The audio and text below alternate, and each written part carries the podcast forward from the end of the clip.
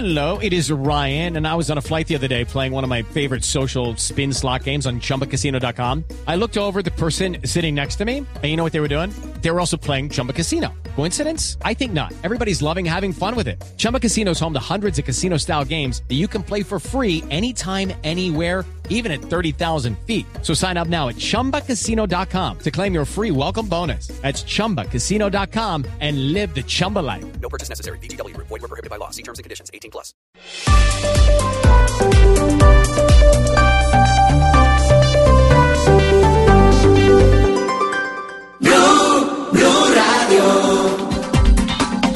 Son las 7:56 minutos de la noche. Comienza Mesa Blue en un día muy desafortunado para Colombia, el país completamente estremecido, la bandera tricolor a media asta y una confusión en torno a un atentado terrorista de las dimensiones de las que no veíamos hace muchos años en el país. Lo que sabemos, a las nueve y media de la mañana llega un carro, un hombre conduciendo una camioneta Nissan Patrol completamente polarizada, oscura, se detiene en la puerta de la Escuela de Cadetes General Santander y cuando el perro antiexplosivos indica que el carro tiene algún tipo de detonante, al hombre lo tratan de detener e inmediatamente arranca a lo que el carro le da a la máxima velocidad posible. Se estrella con una de las casas de las viviendas de mujeres que hay allí en la Escuela General Santander y de inmediato se detona una carga explosiva. La Fiscalía ha sindicado al ELN a un hombre que se llama José Aldemar Rojas, de 57 años, que aparece en un organigrama de esa guerrilla como si hubiera participado en ella durante 17 años con el alias de Mocho Kiko. Esa es la identificación. Ese nombre, José Aldemar Rojas, es el que entrega el conductor del carro una vez se encuentra en la puerta de la escuela del General Santander. Lo que sabemos también es que había 80 kilogramos de pentonita, que fueron los que estallaron, los que explotaron en ese lugar. Hay 33 personas heridas que fueron llevadas a la clínica de la policía, cuatro en cuidados intensivos y 24 dados de alta, según la vicepresidenta Marta Lucía Ramírez. Pero en total son 87 los heridos, de los cuales son 11 los muertos. 87 heridos, 11 muertos es el saldo que deja este atentado. El vicepresidente de Ecuador y la ministra del Interior del Ecuador están en tierra colombiana para acompañar a las víctimas de las familias ecuatorianas que estuvieron allí, porque además hay un ciudadano, una ciudadana ecuatoriana, Octavio, que falleció. Exactamente, una ciudadana ecuatoriana, Erika Chicó, una cadete de origen ecuatoriano que estaba haciendo intercambio cultural en ese lugar y hay una ecuatoriana entre los heridos, se trata de Carolina Sanango. Santiago Ángel se encuentra en la Escuela de Cadetes General Santander con lo último. Santiago. Vanessa, buenas noches. Pues en este momento eh, se está realizando una ceremonia, acaba de terminar una misa para pues rendirle un homenaje a estas personas que lamentablemente murieron en la mañana de hoy en un atentado que parecía no posible en Bogotá tras tantos años de guerra. Estamos aquí con una de las ciudadanas que se encuentra haciendo este homenaje. ¿Usted qué quiere decir hoy? ¿Cómo se debe rechazar este acto de violencia? Bueno, a mí me da mucha tristeza, la verdad, lo digo de corazón. ¿Por qué?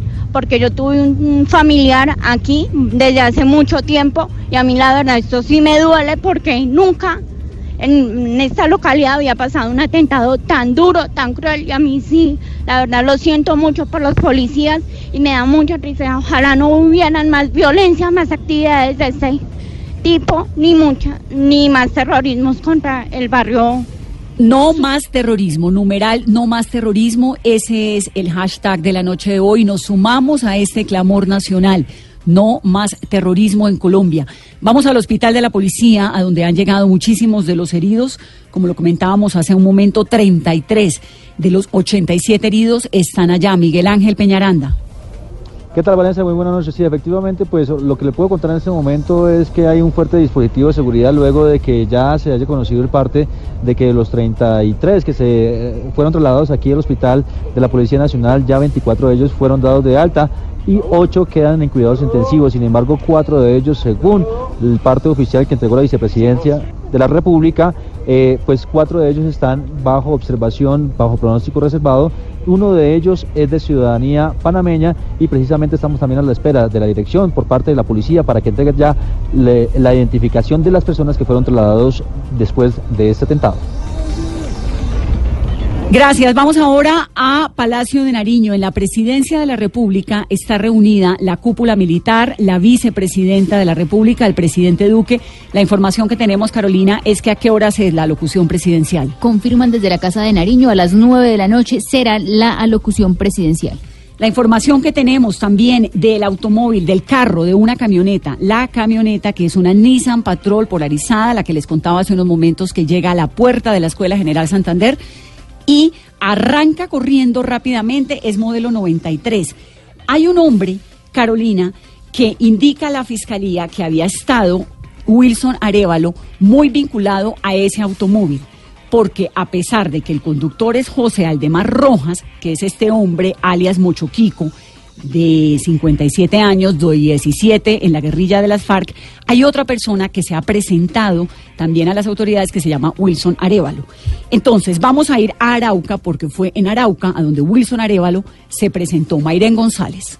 La camioneta Nissan modelo 93 utilizada en el atentado a la Escuela de Oficiales de la Policía tiene registro inicial en Bello, Antioquia, y sus últimos movimientos en el departamento de Arauca. Los dos últimos años el vehículo fue llevado a revisión técnico-mecánica por un hombre identificado como Wilson Hernández. El director del Instituto de Tránsito en Arauca, Freddy Serrano, confirmó que el trámite se realizó en Saravena. es que se habrían efectuado dos revisiones técnico-mecánicas del automotor en esta jurisdicción del país, me refiero al departamento de Arauca.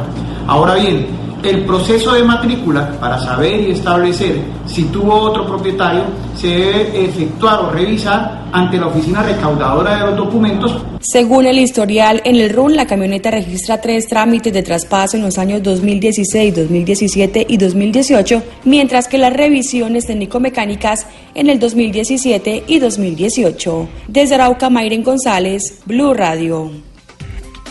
Mayre, gracias. La investigación está avanzando. Hablamos de 80 kilogramos de pentonita. ¿Qué es la pentonita, Octavio?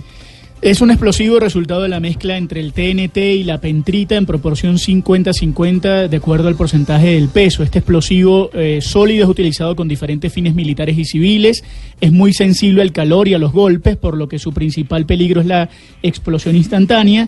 Tiene una velocidad de detonación de unos 7.000 de unos 7.800 metros por segundo y esa potencia es suficiente para formar una onda explosiva de más de un kilómetro.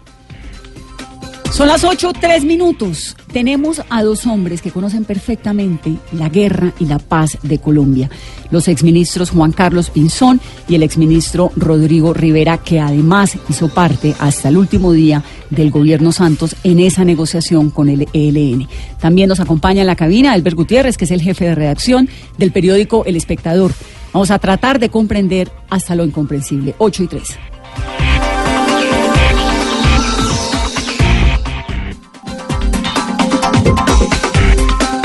Ocho, cinco minutos. Doctor Pinzón, bienvenido. Muy buenas noches, pues mire, gustoso estar aquí, pero no es un día feliz. No, no, Un día no. muy triste para Colombia. Y un día donde de verdad que sí siente uno el corazón arrugado. Se nos fue la gente, estos heridos, pero además este drama de que la maldición del terrorismo otra vez. Como una sombra ahí maldita encima. Y esto hay que enfrentarlo. Esto, ahí sí, como dicen, el pueblo colombiano no se arruga y esto lo hemos enfrentado antes, los hemos derrotado y habrá que derrotarlos y ponerle fe, entusiasmo, rodear a las autoridades. Yo creo que hay que ser responsables y eh, evitar un poco el juego político en este momento y un enfoque en rodear a las autoridades porque eso es lo que tenemos que hacer todos institucionalmente. Doctor Rivera, bienvenido. Muchas gracias, Vanessa. Muy complacido de estar aquí esta noche y, y bueno. eh, A usted le eh, tocó el último día del gobierno Santos, donde estuvieron a punto de firmar un cese al fuego definitivo, o por lo menos era eh, temporal, o cuáles eran las condiciones con el ELN. Con el ELN, sí, era, era la idea, eh, un cese al fuego mm, transitorio, pero más prolongado que el de 100 días que pactamos a finales del año 2017 y principios del año 2018, y que fueron 100 días en donde realmente se redujeron drásticamente eh, las, eh, las víctimas y los atentados y los ataques y la violencia generada a partir de ese conflicto. ¿Por qué no se logró ese cese? Pues es, es, es muy difícil eh, tener una, una conclusión eh, pues definitiva, pero eh, yo creo que la contraparte, en este caso los negociadores del ELN, eh, pues no, no supieron medir el momento, el momento político. Yo creo que el momento político era inmejorable para haberle entregado al nuevo gobierno eh, pues un país con, con, cese al fuego, donde estas, hubiera un compromiso eh, de parte del ELN claro y vinculante para parar todas las acciones violentas y terroristas y pues perdieron esa oportunidad y hoy estamos viendo eh, las consecuencias. Ahora, me parece importante decir algo. Hemos estado en contacto toda la tarde con nuestras fuentes oficiales, ¿no? Del ELN, digamos, con los negociadores del ELN. La fiscalía señala a este señor, a José Aldemar Rojas, como Mochoquico, que sería su alias, y un hombre que estuvo durante 17 años en la guerrilla del ELN, delinquiendo en Arauca, en Boyacá y en Casanare. Pero oficialmente el ELN, Carolina, ¿qué ha dicho? Por ahora, Vanessa, la información que tenemos es que el jefe de la delegación del ELN, Paulo Beltrán, ha durante el día, día sostenido varias reuniones con el equipo negociador y que por ahora ellos consideran que no es prudente salir a los micrófonos ni dar algún pronunciamiento hasta que sea totalmente claro quiénes son los responsables. Elber Gutiérrez es mi colega del espectador. Elber, bienvenido. Casi no viene, ¿no? A esta mesa. Vanessa, muchas gracias por la invitación y por supuesto que aquí estaremos con mucha desazón, con desconcierto en esta oportunidad por lo que ocurrió en la capital de la República y lo primero sea pues con profunda solidaridad, como ya decían los doctores Rivera y Pinzón, por, por las por, por, la Policía Nacional, por los familiares de las víctimas, por Bogotá y por Colombia, porque Mucha esto no puede pasar. No, esto no puede pasar. Jorge Alfredo Vargas ha estado allá encabezando el equipo de Noticias Caracol en horas de la tarde en ese lugar. En la mañana estuvo Juan Diego Alvira. Se habla incluso de un aumento muy significativo y muy preocupante en el número de muertos. Jorge, en el- la escuela Sí, Vanessa. Santander. Sí, Vanessa, estamos, eh, seguimos en esta transmisión frente a la Escuela General Santander, en una casa de una familia que muy amablemente nos ha prestado para, para ser centro de transmisión tanto de Blue Radio como de Noticias Caracol. Mucha atención que a esta hora en la Casa de Nariño, que ya entró el ministro de Defensa, ya está el fiscal, ya están varios ministros, están haciendo el último análisis con el presidente Duque para la locución, posiblemente a las nueve de la noche. Podrían ser más víctimas porque, ojo, extraoficialmente, Vanessa, extraoficialmente, habría 10 cadetes más desaparecidos. Pero esto es una información que está por confirmarse. Entonces ya no serían 11 los muertos, las víctimas que han confirmado hasta el momento las autoridades, sino serían más. También nos dicen que el alcalde de Bogotá ya llegó a la casa de Naniño. Aquí siguen el movimiento, han salido dos helicópteros, continúan saliendo camionetas, entrando algunas autoridades de la policía, siguiendo con las investigaciones de lo que pasó a las 9 y 40. Eh, la narración de los vecinos, eh, Vanessa, es terrible del momento de, de la detonación del carro bomba. El carro bomba, para hacer claridad con los oyentes, lo que hemos dicho durante toda la tarde, Vanessa, no entró, no, no iba a ingresar por la puerta principal que todos conocemos sobre la autopista sur, recuerda usted la de la General Santander, sino por la puerta sur, porque había una ceremonia y había invitados. Entonces, cuando entra la camioneta y detectan que hay explosivos, este hombre arranca la macabra ruta de la muerte mm, pasando por encima de uno de los agentes, llevándose otros más y chocando la camioneta, una Nissan Patrol modelo 93, contra uno de los edificios donde eh, estaban en formación las cadetes. Yo tengo aquí al lado, Vanessa, rápidamente, el otro drama, el de los vecinos. Claro. Los vecinos del, del- del- de la General Santander que están en este momento sin vidrios en las casas. ¿Y, y qué les dice el distrito en este momento, doña Lucía?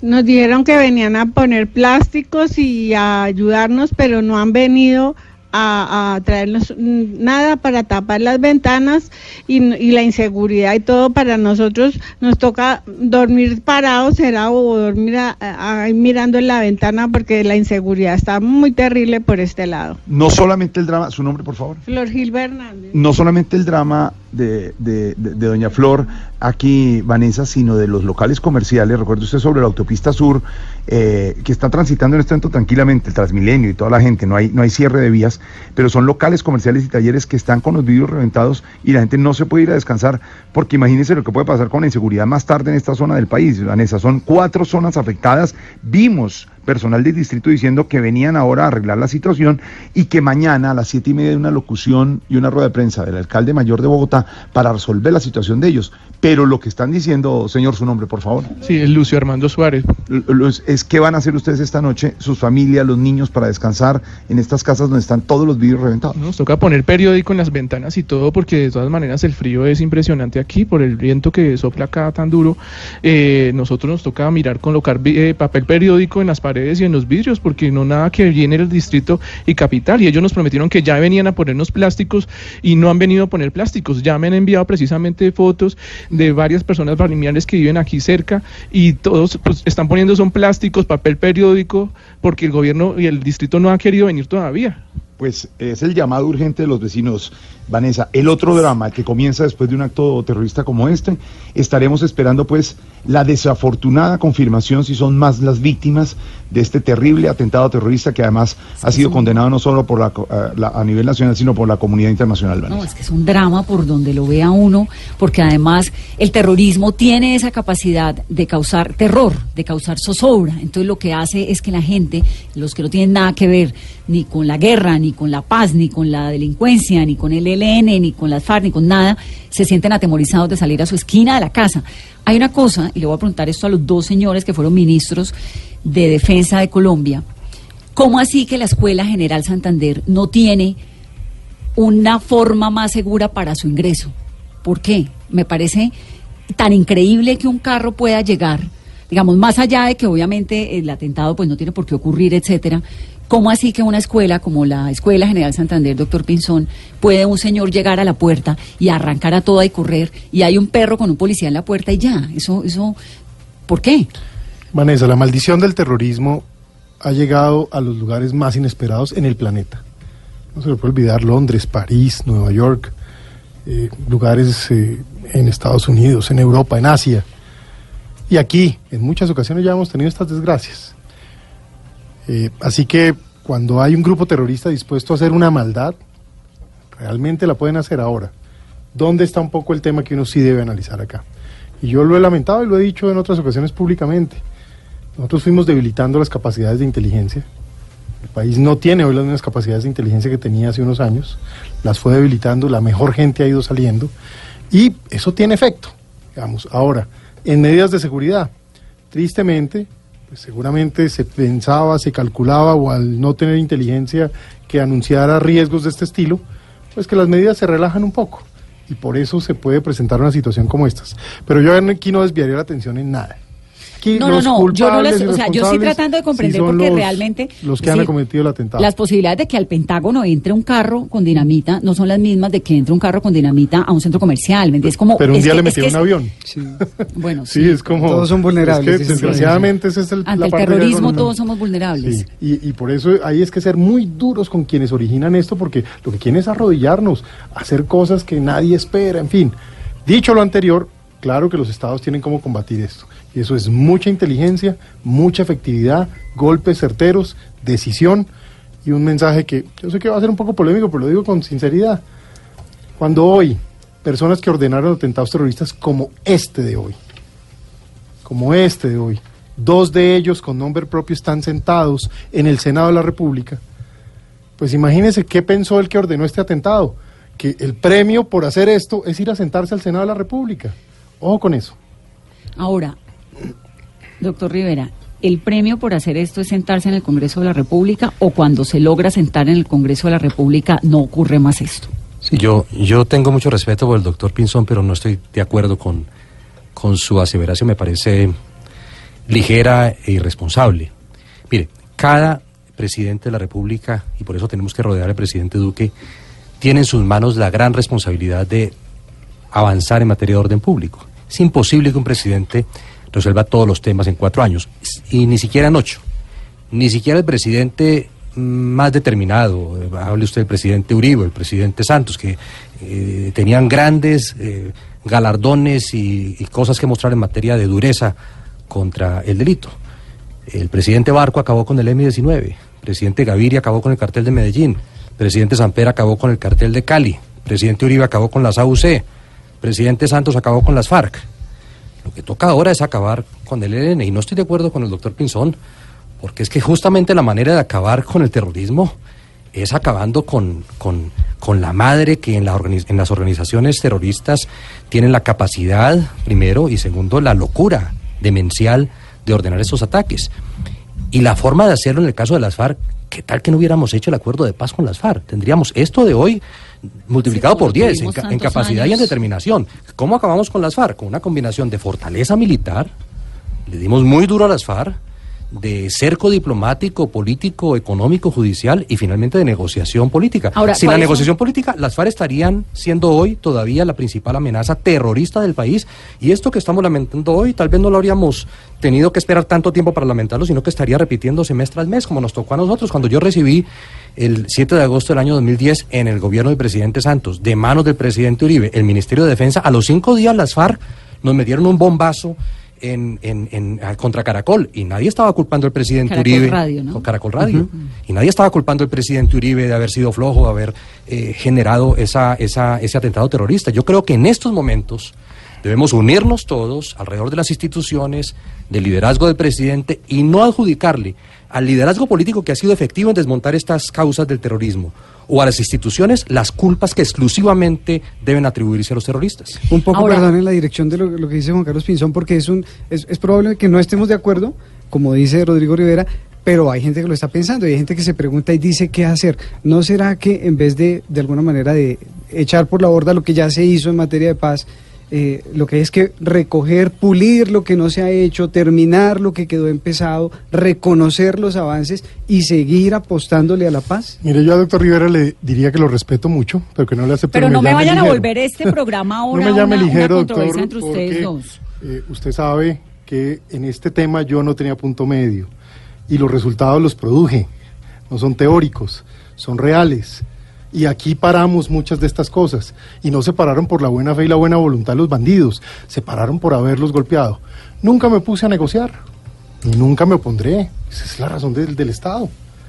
Pero decir hoy que no es verdad que personas que hicieron atentados y ordenaron cosas igualitas a estas están hoy sentados en el Senado, pues eso sí no es no es ser ligero, es decir la verdad contundente y clara. Ahora, en algo que sí comparto, porque yo pues creo que también es valioso un mensaje que dio el doctor Rivera y que yo lo dije al principio y lo reitero. Momentos como estos son momentos para unir el país, son momentos para rodear a las autoridades, son momentos para esperar resultados, pero no pueden ser momentos para la debilidad o premiar a quienes han hecho tanto daño. Carlos Antonio Lozada fue uno de los negociadores de la guerrilla de las FARC, está en el Congreso de la República y queremos saber su opinión de este episodio que está ocurriendo en Colombia hoy. Señor Lozada, buenas noches. Eh, bueno, muy buenas noches. Eh, agradecerle la posibilidad que se nos brinda de dar nuestra opinión como partido que surge de un proceso de paz frente a este hecho que claramente condenamos hoy en día en un pronunciamiento del Consejo Político Nacional y que consideramos no se compadece con el momento político, el momento histórico que vive el país luego de haber logrado firmar una, un acuerdo de paz, lo que desearíamos y lo que nosotros eh, deseamos y convocamos al conjunto de los sectores de la sociedad es a que definitivamente todos los sectores de la sociedad colombiana busquen la posibilidad de un acuerdo político que abra la perspectiva de que nunca más este tipo de hechos se presenten en Colombia, que logremos eh, que las diferencias que nos han distanciado a lo largo de los años podamos resolverlas a través del diálogo, de manera que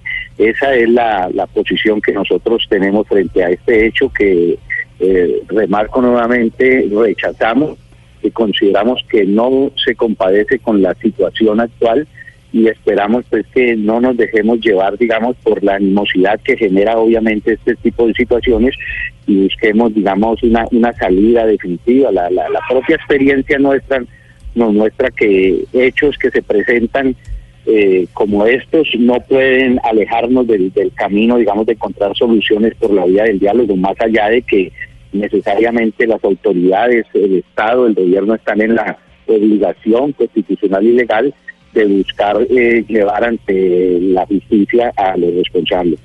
Señor Lozada, ¿cuál es la razón por la cual una guerrilla que está a portas o en medio de un proceso de paz o hay por lo menos una estela de negociación hace un atentado terrorista? ¿Para qué? Bueno, no, yo no, no pudiera en este momento, eh, no tengo los elementos para, para decir si, si fue o no una guerrilla que está en, diálogo. No, no, no, Me se lo pregunto.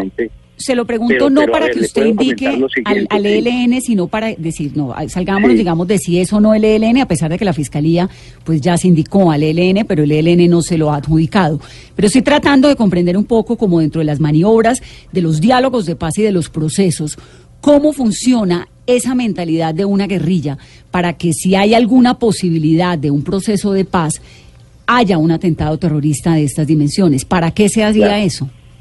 A ver, yo le, yo le puedo mencionar casos concretos que vivimos nosotros cuando estábamos en, en- La Habana. Recuerdo, por ejemplo, el, el- el hecho donde murieron varios soldados en el Cauca, que generó una situación muy crítica dentro del proceso de paz.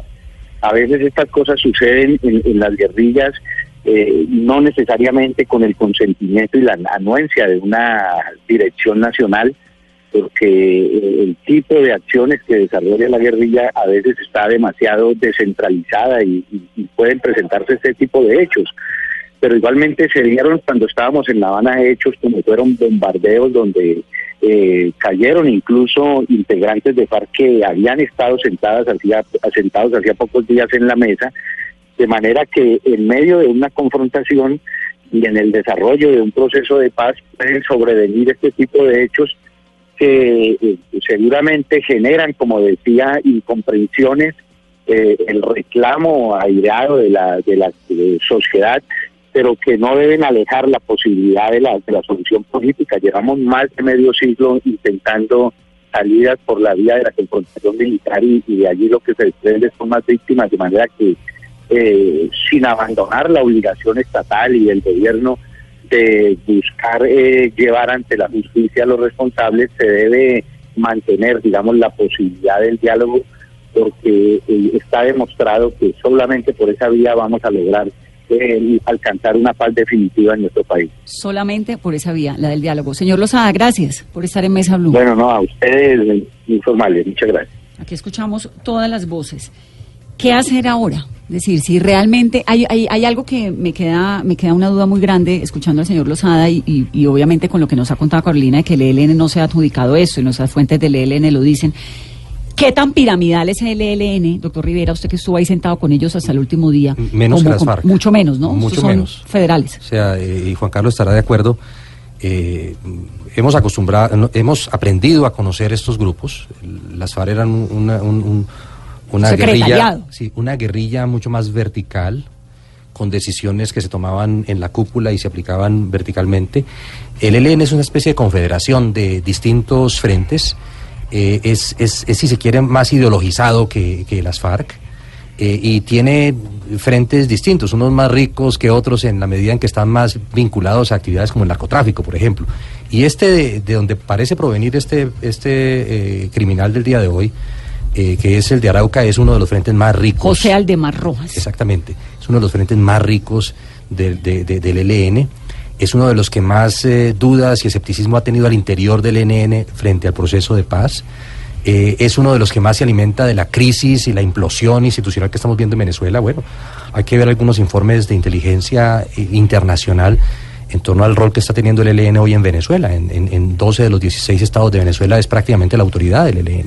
Y por eso uno se explica un poco eh, que en los últimos meses eh, no haya habido tanto activismo criminal de ese grupo, porque están haciendo dinero y, y seguramente acumulando inteligencia y recursos Pero para en momentos como este volver a atacar. Pero entonces, ¿qué certeza hay de que en una negociación con el ELN, si no es una estructura tan piramidal, digamos, el, el- el- el- la FARC tenía su secretariado y todas las decisiones que toma el secretariado, en teoría, el resto de la guerrillerada, pues las asimilan. En el ELN está el COSE y toma unas decisiones donde hay, hay una cantidad de gente independiente. ¿Qué certeza hay de que en un diálogo de paz las determinaciones que se toman con el- los negociadores principales, con Gavino, con Pablo Beltrán, van a ser asimiladas por el resto de los guerrilleros. Yo, yo creo que la, certeza y que hace valiosa eh, la interlocución como una de las armas, uno de los instrumentos al alcance del presidente para, para poder conseguir el resultado de acabar con el ELN, fuera de, darles muy duro militarmente y de cercarlos política, internacional, económica, eh, jurídicamente. Eh, eh, lo que hace valioso esto, una de las demostraciones fue el cese al fuego pactado 100 días por el gobierno del presidente Santos. Sabíamos que había frentes como el del Chocó y como el de Arauca que estaban en contra de ese cese al fuego y sin embargo lo obedecieron. No hubo ninguna, ningún combate con eh, unidades de la fuerza pública, ningún atentado a guarniciones militares y policiales. Y cuando se rompió el cese al fuego, tuvimos el atentado demencial ese del 27 de enero en Barranquilla que cobró la vida, costó la vida de siete policías y ahí entró en crisis, eh, ocho policías y entró en crisis el proceso, muy parecido a este, pero ocurrió en Barranquilla. Entonces, yo recuerdo nuestro diálogo con, con, Beltrán y con estos negociadores, cuando ellos trataban un poco de lavarse las manos, les dijimos, no, ustedes son responsables políticamente por esto, porque ustedes ya probaron que sí tienen mando y control sobre sus estructuras. Cuando ustedes ordenaron cese al fuego, sus estructuras, aunque no estaban de acuerdo, les obedecieron. De modo que eh, eso hace, repito, que en medio de estos dilemas políticos que un presidente debe tener, porque yo insisto, eh, el presidente Duque tiene a su alcance acabar con el ELN. Y eso no se consigue solamente eh, con plomo. Eso no se, eso, ese es un in- ingrediente fundamental. Pero es el- el- el- ese ingrediente debe ser complementado en algún momento con la posibilidad de que cuando estén más acorralados, estén más acosados, ellos puedan tomar esa determinación y un poco irlos forzando política, diplomáticamente, porque ellos son sensibles a eso, a, a- a- a que ellos mismos rechacen esta clase de atentados. Yo recuerdo en el gobierno del presidente Santos, Juan Carlos era ministro, cuando ese atentado contra los soldados, eso que mencionaba ahora Lozada, yo recuerdo el talento del presidente, de usted como ministro del gobierno, le pusieron toda la presión política, no solamente militar, sino política a las FARC y obligaron a las FARC a salir un poco a casi que a pedir disculpas y a, y y a decir que esos actos no se podían repetir, cuando era, digámoslo crudamente, era eh, juego, juego limpio, porque se había pactado así negociar en medio de la confrontación. Y sin embargo, fue tal la presión del gobierno y de la opinión pública y de la comunidad internacional sobre las FARC que a ellos se les hizo enormemente costoso repetir una locura como esa. Es algo eh, que el presidente debe considerar en este momento cuando estamos en medio de un proceso de paz, sí, interrumpido, sí, en crisis, pero todavía no roto. Doctor Pinzón. Pues varias cosas ahí, eh, Vanessa. Uno, escuchaba yo al que aún se hace llamar con el alias que usaba en las FARC. Bueno, Señor tal vez esa, sí, no, no, no, tal vez esa fue ¿no? imprudencia, sí, el señor Gallo, se Julián Gallo. el señor Gallo. Gallo Cubillos, esa, tal vez esa fue imprudencia mía que le debía haber el dicho. señor Lozada, Sí. Ojalá lo que dijo tan bonito lo hubiera pensado cuando nos hizo el atentado del Club El Nogal, cuando nos hizo el atentado de la Escuela Superior de Guerra, donde él tuvo responsabilidad de mando directa. Y ojo, para cambiar de parecer no fue porque se volvió buen tipo. Es que nos tocó golpearlo sistemáticamente. Dos semanas antes de salir a La Habana, toda su estructura de seguridad y comunicaciones cayó abatida en un bombardeo. Estas son las historias que el país, esto no fue que no pasó y que ahora solo es la parte linda de la historia. Eso fue lo que motivó una posibilidad de una negociación y de una fortaleza y una firmeza política. Mire, yo lo digo con mucha franqueza, claro que negociar y que hacer la política es parte de los instrumentos, es la naturaleza de la democracia y del ejercicio del poder del presidente de la República. Pero de las cosas que tienen que quedar claras a la hora de tener este tipo de conversaciones son las reglas que son inviolables o de aquellas cosas que no pueden generar incentivos para que la gente crea que por hacer algo como lo de hoy o lo de Barranquilla que describía Rodrigo, entonces, en resumen, el señor Pablo Beltrán ahora está esperando es el viaje de La Habana para acá. ¿Sí? O de Yo, acá ojo para con allá. eso. Ojo con eso. Yo creo que eso no puede eh, ser así nomás. Eh, en el caso del ELN hay una descripción importante que vale la pena hacer y la comparo. Las FARC son muy parecidas a lo que fue el Vietcong, para ponerlo como organización. Es decir, es una guerrilla rural organizada militarmente, encampamentada. Por eso el uso de la fuerza decisiva militar les hacía tanto daño. A los campamentos. Exacto, y los llevó a perder líderes, a perder su capacidad militar. Y digamos la verdad, si Colombia hubiera sido una isla, se habrían tenido que rendir. Lo que pasa es que aquí hay un país que se llama Venezuela. Que lo recibió. De- no solo recibió, sino allá salió el señor Márquez, el señor Timochenko, allá vive hoy el señor Paisa, allá vive el señor John 40. En fin, esto no es, esto no son cuentos y en esto hay que decir las cosas como son. Sí, y, y- ¿sí? y el ELN, la Y mitad el está ELN en desde el allá. año 2002 vive allá completico. ¿Sí? Ese, ese es un poco parte de la, de la dinámica. Pero que me parece a mí importante como, como mensaje. Eh, claro que en el caso del ELN es una guerrilla más como por decirlo de alguna manera, como eh, Hezbollah o como Hamas. Es decir, están integradas en las poblaciones. Ahí, Sí. por ejemplo, en Convención Norte Santander, alguno de los eh, poblados, me acuerdo yo tal vez San Pablo, donde allá hay un aprecio y una convivencia En y una realidad. En Arauca, en Fortul, en algunos sitios alejados de las cabeceras. Entonces, ¿qué pasa? Ahí es donde hay que cambiar y yo lo digo con efectividad. Rodrigo, usted recordaba, mientras yo fui ministro, 21 jefes del ELN fueron abatidos, comenzando por el máximo jefe que vivía aquí Pero en su ese momento, es que alias ELN Marcos, y a propósito el hermano de Antonio García. Pero lo que pasa es que después, si a la gente la liberan... Su argumento es que al sueltan, ELN no le han dado golpes contundentes. hay que darle golpes contundentes que no van a ser iguales a los que se le dieron a las FARC. Es, es otra, es otra organización.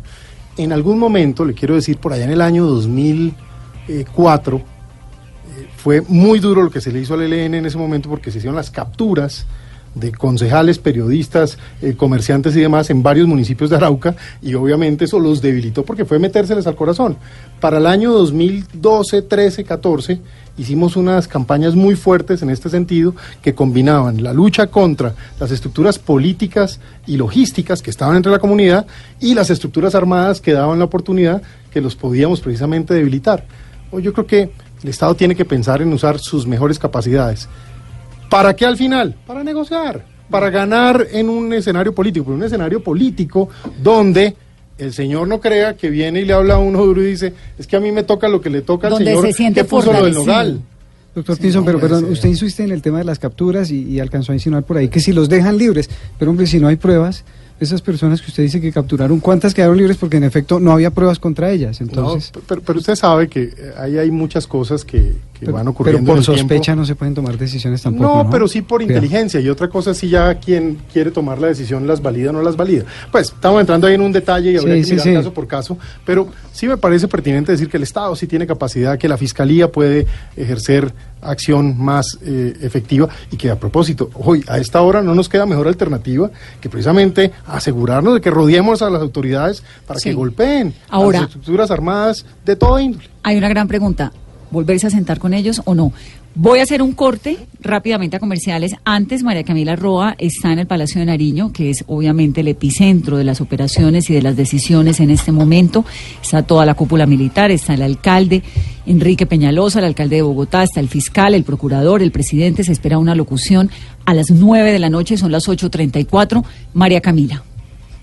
Vanessa, exactamente, ya eh, Presidencia de la República anunció esa locución para las nueve de la noche, una locución muy importante porque según pudimos confirmar será la locución en la que el primer mandatario confirmará los vínculos de José Aldemar Rojas Rodríguez, alias Mochoquico, con el ELN. Dará detalles basándose en los reportes de las investigaciones de la Fuerza Pública y la Fiscalía de los vínculos y todas pues las acciones eh, delictivas que hacía que tenía José Aldemar Rojas en esta organización criminal. Hay que destacar, Vanessa, que se trata de la tercera reunión del presidente Iván Duque el día de hoy con la cúpula militar, el fiscal general de la Nación, la vicepresidenta, también vimos entrar al alcalde Enrique Peñalosa para pues eh, ultimar detalles y dar una locución final. Vanessa, también se rumora aquí en Casa de Nariño que la cifra de fallecidos podría aumentar, pues eh, aparentemente habría uniformados que están desaparecidos, aún no confirmados, pues dentro de los heridos o las personas muertas. Es la información, entonces estaremos muy atentos a las nueve de la noche a locución presidencial del primer mandatario.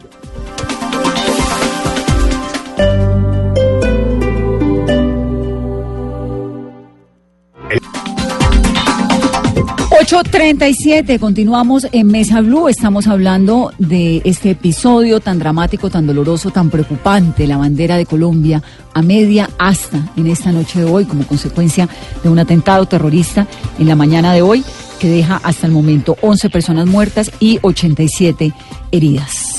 Hay un trino en medio de todo este acontecimiento tan desafortunado de hoy del doctor Álvaro Leiva que dice lo siguiente, cosas ocurren por lo que se hace y por lo que se deja de hacer. Comisionado Ceballos, cambie el ruido por la acción, viaje a La Habana, el ELN lo está esperando. Hablando, aclare lo de los supuestos secuestrados e indague sobre lo ocurrido hoy. sin miedo, al toro por los cachos. ¿Qué quiere decir en ese trino, doctor Leiva? Y gracias por A estar ver. aquí en Mesa Blue. Bueno, muchísimas gracias por la invitación. Eh, es, es muy claro. eh, yo participé, en- en- no públicamente, pero estuve en todos los diálogos que se celebraron con el ELN, tanto en Quito como en La Habana. Y estuvimos, por decirlo de una manera un poco, eh, digamos, eh, simbólica, a un día de firmar una tregua bilateral e indefinida. Y no se pudo, no se pudo porque el gobierno se terminó, se agotó el tiempo y se quedó absolutamente todo listo para que se continuara. El anterior cese de hostilidad fue un éxito, así lo reconoció Naciones Unidas, que participó en su vigilancia, había que hacer unos ajustes.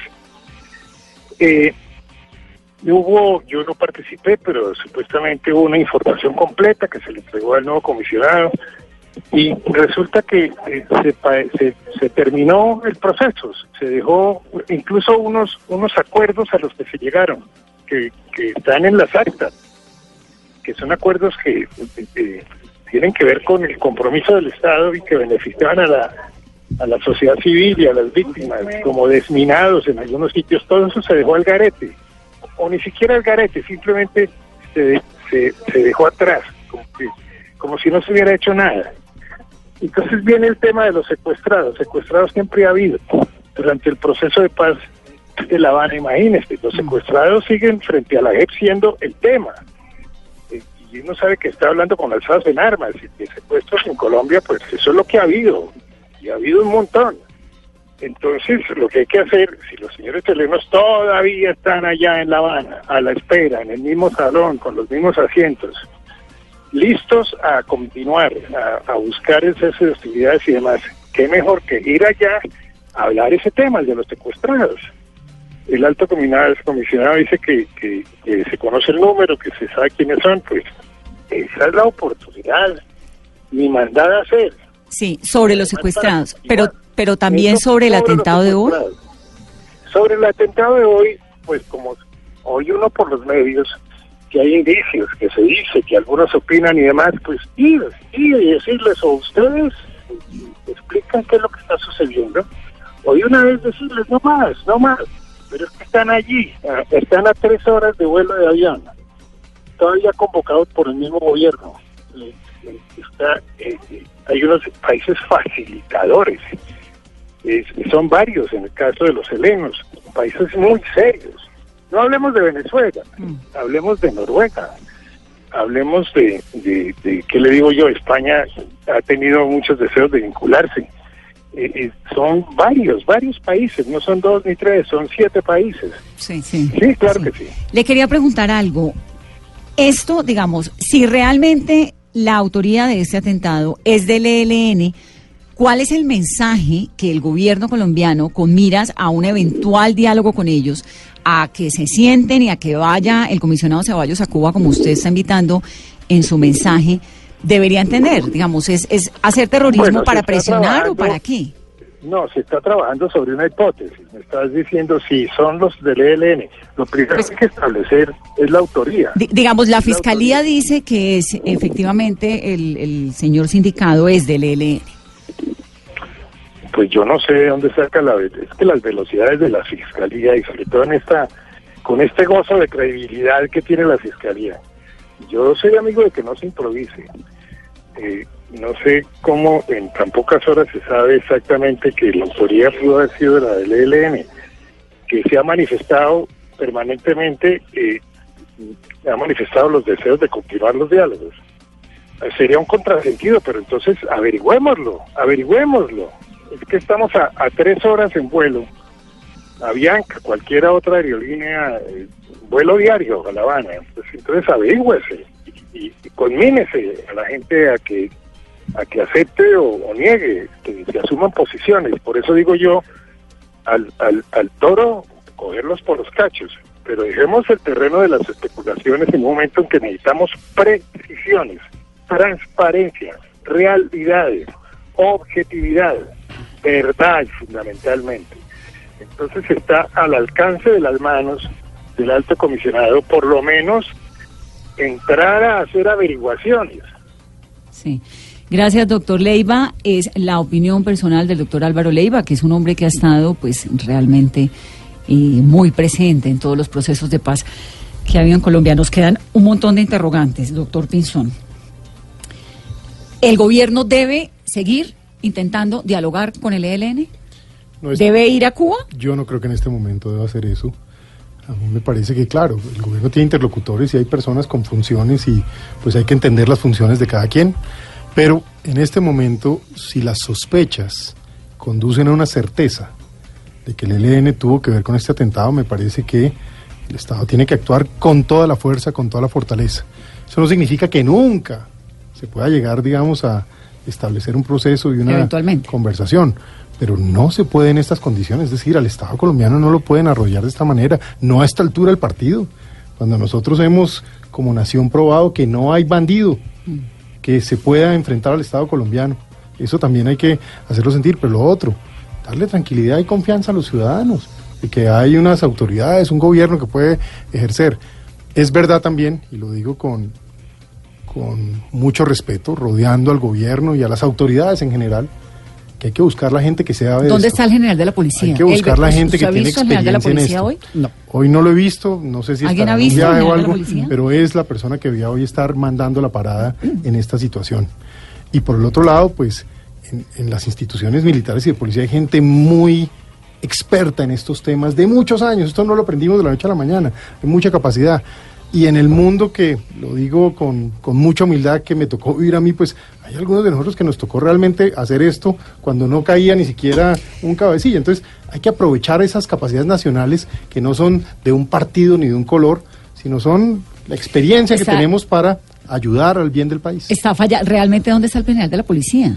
El comandante máximo de la policía. ¿Eso me, me- a usted no le parece lo mismo? Eh, que le es una sorprende un pregunta poco bien no interesante, sí, porque no, no, no se ha No dejado lo hemos ver. visto y vimos a- al subcomandante. Ahora puede ser por cadena al- de mando también, el presidente Moreno. centraliza la información y tiene, ¿no? con, ellos mucha solidaridad, pero Sí. sí. digamos, es natural que se ejerza en este momento un protagonismo desde el mando institucional de la policía y creo que eso es importante. Ahora, hoy había marcha contra el fiscal preparada, ¿no? Sí. Programada. ¿De qué forma, eh, no sé, eh, impacta la crisis de institucionalidad que hay en torno a la Fiscalía General de la Nación? Porque finalmente el fiscal fue el que nos dio el nombre, es el que nos ha contado lo que ha ocurrido, es el fiscal el que lo está haciendo. Y lo que dice Álvaro Leiva, no sé si tenga razón o no, no sé qué, opinan ustedes que en medio de toda esta crisis de institucionalidad que hay en torno a la fiscalía, de credibilidad que hay en torno a la fiscalía por las investigaciones de Odebrecht, ¿es el fiscal quien debería estar hablando al lado del presidente? Doctor Rivera. Yo creo que sí. eh, la, la primera víctima, eh, Vanessa, en, en una situación de, de- de guerra, de conflicto interno, de terrorismo, de violencia, es la verdad. Y como usted ha visto desde el mismo momento del atentado, hay muchos intereses santos y no santos tratando de manipular la gente y tratando de, de instrumentalizar políticamente o, o- o- o con otros intereses eh, la tragedia, el drama de estas muertes y de estos heridos. Eh, nosotros tenemos a esta altura de la historia de Colombia, Vanessa, que haber aprendido esa lección y no dejarnos manipular y reclamar la única verdad admisible para una sociedad que está curtida en sufrimiento eh, eh, por causa de corrupción como la colombiana, y es la verdad oficial. Y la verdad oficial no es ni siquiera la del presidente en estos temas, es la verdad del fiscal, la verdad de la fiscalía y la de la justicia. Entonces me, me parece que obró bien el presidente Duque, hay quienes lo han criticado por esto, pero me parece que obró bien. Eh, entregándole en la declaración de hoy, te- teniendo una declaración serena políticamente, de firmeza, pero entregándole el, el- el- la- eh, el esclarecimiento del tema a la fiscalía. Es y el investigador. Que es el investigador. Eso me parece que fortalece la institucionalidad. Dicho eso, creo que la reacción frente a un desafío como este atentado terrorista en cabeza del ELN, y ya lo ha dicho la Fiscalía, yo no voy a esperar los comunicados del señor Beltrán. Yo entre, entre la Fiscalía y el señor Beltrán, yo creo en la Fiscalía. Eh, Sí, eh, pero eh, una vez conocido esto, yo creo que la reacción del gobierno debe ser muy fuerte, muy dura, militar, policial, judicialmente, contra el ELN, contra todas sus estructuras, hasta donde pueda, porque también entendemos que ellos van a jugar al burladero eh, con, el, con, con- con Venezuela. Entonces ahí hay unas, aún hay dos mil kilómetros de frontera, es una zona de despeje inmensa que tienen en Venezuela, de donde tienen eh, toda clase de- de cercanías políticas con el gobierno eh, de Venezuela, lo cual hace muy difícil poderlos golpear con la contundencia con que pudimos golpear a las FARC, incluso durante el proceso de paz. Yo recuerdo, ahora Juan Carlos hablaba del tema, pero durante el proceso de paz, después de restablecida la, la- la relación entre el presidente Santos y el presidente eh, Chávez, esto se utilizó fue para golpear a las FARC. Yo recuerdo que hicimos que el presidente Chávez nos entregara militantes de las FARC que habían matado eh, eh, infantes de Marina en Arauca. Hicimos que el presidente Chávez nos entregara al responsable de manejar la página web de, de- de las FARC que venía de Frankfurt hasta Maiquetía y lo tuvo que entregar y nos lo tuvo que extraditar a, a- a Colombia. Y con eso creamos dudas entre en- en- en esa solidaridad entre Chávez y las FARC. Ahora no hay diplomacia con Maduro, eso es parte de, la, de, de los ingredientes que hay que el presidente Duque tiene que poner en la ecuación porque obviamente en el interés de Colombia está que en, en Venezuela haya un gobierno estable, que haya un gobierno democrático, que respete los derechos humanos, pero el mayor interés de Colombia es que acabemos con el ELN y que para eso nos ayuden los gobiernos vecinos y no ¿Usted tenemos volvería- ninguna clase de relaciones diplomáticas con ese gobierno. ¿Usted viajaría a Cuba a reunirse con los No, negociadores? yo ELN? rodearía al presidente Duque. Yo lo que quiero decir acá es, y respondiendo también a lo que ha dicho el señor, eh, el señor Leiva, eh, le tengo respeto, pero eh, mire, en- entre, entre el presidente Duque, las instituciones y el ELN, yo no me voy a poner en la mitad como si fuera un actor, un observador imparcial. No, yo, yo acompaño al presidente, a las instituciones, a nuestras autoridades, a la fiscalía, en su lucha para que acaben con el ELN y al presidente Duque en su, en su capacidad política de ejercer liderazgo internacional, diplomática, también, también en su momento a través de una interlocución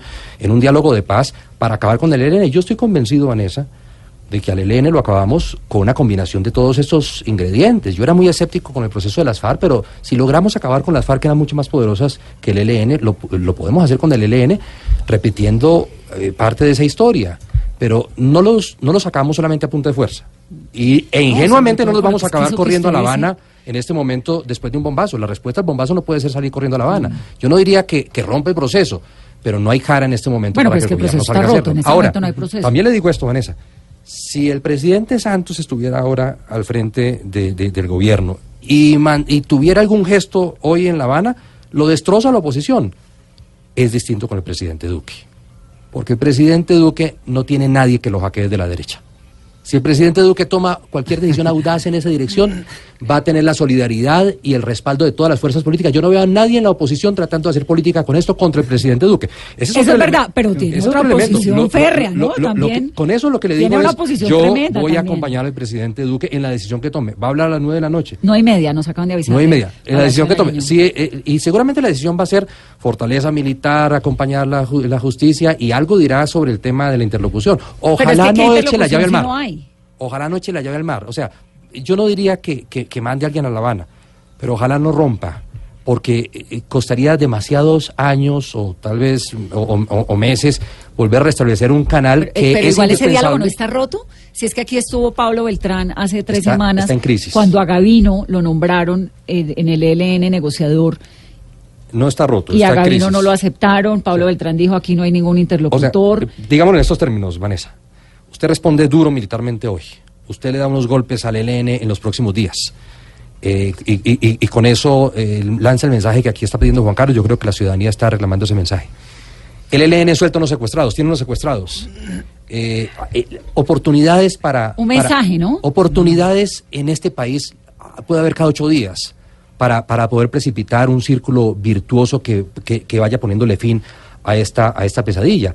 Eh, las ha perdido el gobierno, el gobierno está empezando, está valorando, es un gobierno nuevo. Yo, yo no quiero ni siquiera públicamente debatir estos temas porque no, no quiero que a este gobierno le hagamos lo que, lo que algunos le amigos de este gobierno suyo. le hicieron al gobierno del Pero presidente son Eso no tiene decisiones sentido. En la democracia debemos estar unidos todos contra el terrorismo. Son decisiones también muy complejas, ¿no? Por supuesto, sea el Así presidente es. que sea, son decisiones muy complejas. Por pues digo, perdieron la vida 11 personas como consecuencia de un ataque. Hay un punto que se nos está quedando entre el tintero y que quisiera que miráramos un instante. Bogotá. Tenemos dos exministros de Estado en esta mesa, exministros de Ex Defensa. candidatos a la presidencia. Además, Además, decir. es- es- esto está bien nutrido. Y, además y se acaban de poner de acuerdo, ¿sí vio? Sí, logramos un consenso, qué bueno esto, ¿eh? esto es histórico. que siempre estuvimos de acuerdo. Ay, yo estoy, yo estoy sorprendido fue cuando Rodrigo se me desvió el camino, pero lo estoy recuperando hoy. Me va a hacer responder otra vez. Vamos a ver si están de acuerdo en este punto, señores Ay, por fin ministros. nos reímos en todo el día. Qué Cierto alivio. que sí, con semejante dolor. Pero mire, yo les tengo otro tema, otro enfoque que también tiene que ver muchísimo con el dolor. Bogotá. Bogotá en los últimos 48 meses ha sido escenario de 27 ataques con explosivos. Algunos de ellos de menor magnitud. Algunos de ellos contra la fuerza pública, otros contra entidades bancarias, otros contra instituciones privadas, unos, eh, en fin. El centro andino. el centro andino, algunos han dejado pérdidas también. humanas también. Y, y viene la pregunta entonces sobre qué está pasando en Bogotá. Bogotá, ataques de semejante magnitud como el de hoy, pues se recuerdan en la época de Pablo Escobar, después vino el bloque capital que también amenazaba, El digamos, había una zozobra y había un miedo por el tema del bloque Es capital. que tal vez, Elber, perdón que lo interrumpa, vendría siendo, digamos, con la dimensión de los heridos y de los muertos que estamos teniendo en Bogotá en este episodio, que además va en aumento, vendría siendo en dimensiones después del Nogal, el más, el, más, por, el por segundo. supuesto que sí, es en, en realidad muy grave, muy Muy grave, doloroso. muy y entonces grave. decíamos que, que, que viene lo del bloque capital y después Bogotá como que se reconfigura. En la época de Lucho Garzón, por allá se habla del plan candado y después se reorienta la política de seguridad y se habla se de le los- olvidó la RUAN, la red urbana Antonio Nariño que di- dirigía. Y, el y se me olvidó, y qué bueno que me la recuerde usted también. Claro que la Ruan Yo me también. acuerdo de todas, No, eso es eso está bien. Y después del plan candado se da un giro y se habla entonces ahora de la, de la plan de seguridad por cuadrante, ¿cierto? Y con ese plan de seguridad por cuadrante se ganan algunas cosas, pero algunos analistas dicen, ojo, porque Colombia, perdón, Bogotá desprotegió sus fronteras. Y ahí viene la pregunta para los dos ministros de defensa que nos acompañan hoy. ¿Será que Bogotá de verdad desprotegió? ¿Tiene muy poco protegidas sus fronteras? E- e- Es una pregunta eh, un poquito abstracta. Sí. Vamos a lo concreto. hoy. Aterricémosla, diga. El atentado del día de hoy parece provenir del ELN, lo dice la Fiscalía. Hay que acabar con el nido. En su momento había que acabar, con el nido del cartel de Medellín, había, que acabar con Escobar. Y cuando se acabó, se- se- tuvimos una solución a, esa- a esa- a ese drama. Luego acabamos con el nido de las FARC, a través de la combinación de todos esos factores que hemos mencionado. Hay que acabar con el nido del ELN.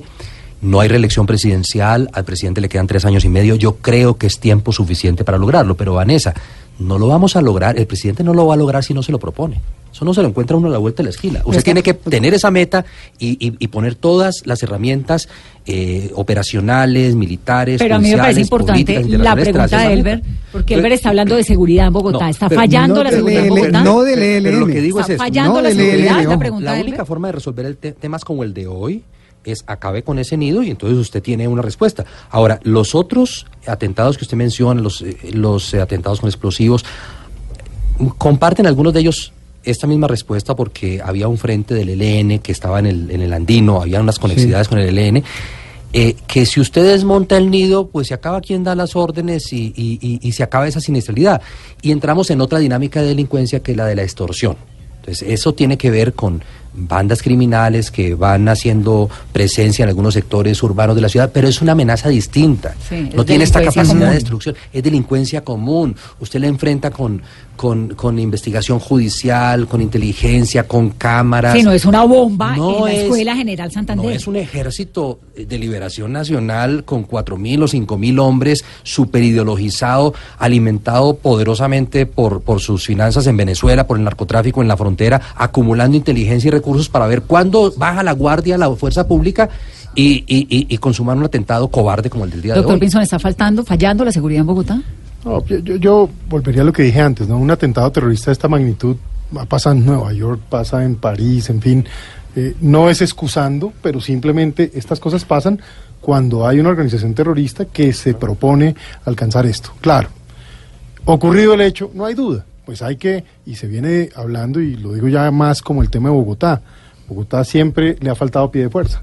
A Bogotá le faltan unos 5.000 policías y este no es un tema de hoy, ni tiene que ver con el atentado, es un tema en general que tiene que ver con los hurtos, tiene que ver con incluso las tasas de homicidio que tiene la ciudad, que son más altas que las de capitales comparables en América Latina, solo para ponerlo en dimensión. Entonces, claro, en el tema de la seguridad no se puede bajar la guardia nunca. Hay que mantener un esfuerzo y claro, hay que ir evolucionando frente a los retos y los riesgos que se tienen, pero entender esto. La seguridad, cuando ya pasan los episodios, ¿ya para qué? Entonces el tema es que hay que precisamente tener la seguridad muy alta cuando uno no espera que pase nada. Además, una cosa, es decir, el hecho de que haya explotado un artefacto explosivo hoy en la Escuela General Santander implica un montón de cosas. Es la Policía Nacional, se pasa en el borde de seguridad, hay un policía con un perrito, Vanessa, sigue. Pero además hay que transportar 80 kilogramos de explosivo Pentolito. por todo el país, Un por toda la ciudad. ¿Y es la primera vez, un es suicida. Es que yo no me quería, sí, yo no me quería meter en lo del suicida porque yo no tengo claro eso. ¿El usted lo tiene claro? No, Era, eh, fue un sí. suicida. De ¿o hecho, no? traíamos la pregunta así porque eso- que no ustedes recuerden, ustedes que tienen No, memoria, no Juan sé. Carlos Pinzón que tiene mejor memoria, ¿cuántas veces ha pasado en estos hechos de la guerra? Recordamos hace un instante 27 ataques solo en Bogotá en los últimos 48 meses. ¿Cuántas veces había pasado que una persona se, se inmolara? No, pues el sí, no, no. Esta, es una, esta es una primera vez. Yo vi esto en Europa cuando era embajador. Eh, es, esta es, es, es, es lo delirante y lo terrible del, Pero del no sé terrorismo si- islámico, no pero aquí no lo habíamos no, pero visto. yo no estoy tan Escobar hizo algo sea- parecido, pero poniendo a gente a hacer los atentados y luego a que otros los mataran. Sí, como Pizarro. Sí, pero, pero esto de que alguien voluntariamente vaya y, y no deje Pero el carro no se- sabemos, se no, mate pero en yo el- creo en el que hay que tener un poquito de prudencia porque no tenemos certeza de que ese haya De sido de el objetivo del señor. Es decir, tal vez a él le dijeron, usted entre el carro, que allá usted se baja y lo deja tirado y lo salvamos. eh, y tal Vanessa, vez se lo explotaron La de afuera, acaba de no, decir no que sé. era un explosivista Claro. del ELN. O No, sea, el señor sabía qué hacer. Y, y- muy y lo iban a parar y acelera el carro Claro, y lo y lo estrella mete, y luego lo activa.